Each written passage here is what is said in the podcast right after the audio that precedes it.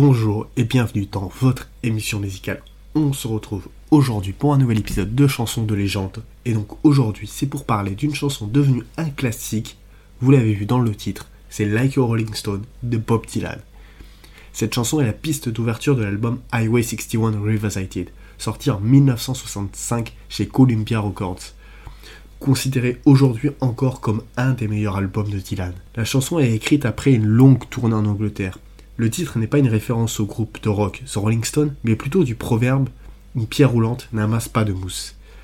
L'inspiration vient aussi de la chanson de Hank Williams, Lost Highway, qui contient la ligne suivante Je suis une pierre roulante, toute seule et perdue. Contrairement aux Rolling Stones, qui utilisent cette phrase à la vie glamour, la chanson de Williams comme celle de Dylan utilise cette expression en guise de solitude et de désespoir.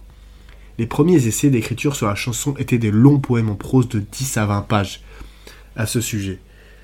À la radio CBS, il déclara plus tard Je voulais écrire des chansons parce que c'était une toute nouvelle catégorie. Je veux dire, personne n'avait jamais vraiment écrit des chansons avant. Vraiment. Je veux dire, les gens l'ont fait par le passé, mais c'était des sonnets et des choses simples dans le genre troubadour. Un des grands mythes autour de cette chanson est qu'elle fut écrite pour Eddie Sedgwick, qui était très proche d'Andy Warhol. Selon cette même théorie, on y retrouverait des lignes accusatrices directes. N'est-ce pas difficile quand découvre ça? Il n'était pas vraiment où il est, après avoir pris tout ce qu'il pouvait voler. Considéré par beaucoup comme la victime d'Andy Warhol, qu'il aurait utilisé comme starlet. A noter que Dylan a une relation avec cette même Eddie avant d'épouser Sarah Lawrence.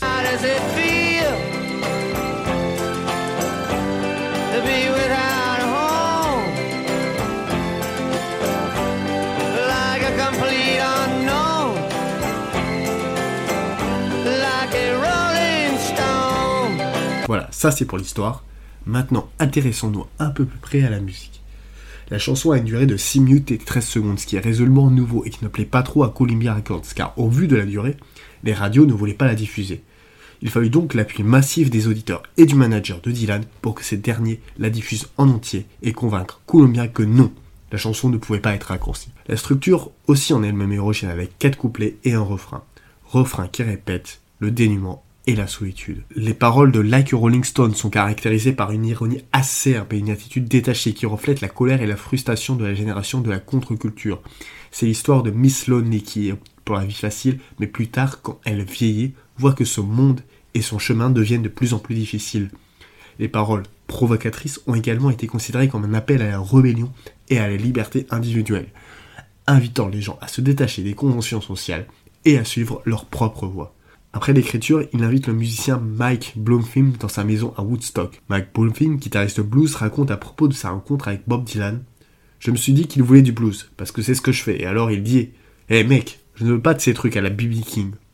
Ensuite, nous avons joué comme il a fait, et c'est ce qu'il a apprécié. Les sessions se tiendront du 15 au 16 juin 1965 au studio Columbia Records à New York. Cinq prises de cette chanson seront réalisées, dont une version valse, qu'on peut entendre sur une compilation de 1991. Dans Like Rolling Stone, on a aussi la participation du guitariste Al Cooper à l'orgamond. Et si vous écoutez très attentivement le début de la chanson, vous entendrez qu'il est un peu en retard par rapport aux autres, car comme je l'ai dit, ce n'est pas un organiste, mais bien un guitariste.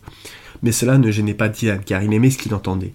Récemment, il déclarait que c'est certainement sa plus belle réalisation musicale, car il reçoit toujours beaucoup d'emails à ce sujet.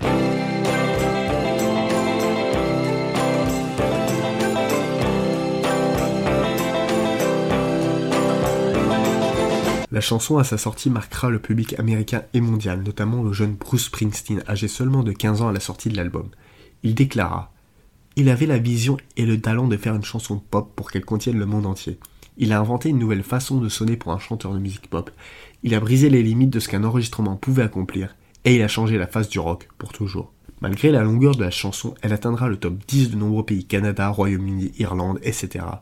et restera dans les charts américains pendant 3 mois juste derrière Help des Beatles. De nombreux artistes reprendront cette chanson, notamment U2, Green Day, Rolling Stones, mais certainement la plus célèbre, celle du légendaire guitariste Jimi Hendrix au festival de Monterrey, qui aimait tout particulièrement cette chanson et déclarera Elle me donne l'impression que je ne suis pas le seul à être tombé si bas. Voilà, c'était tout pour ce nouvel épisode.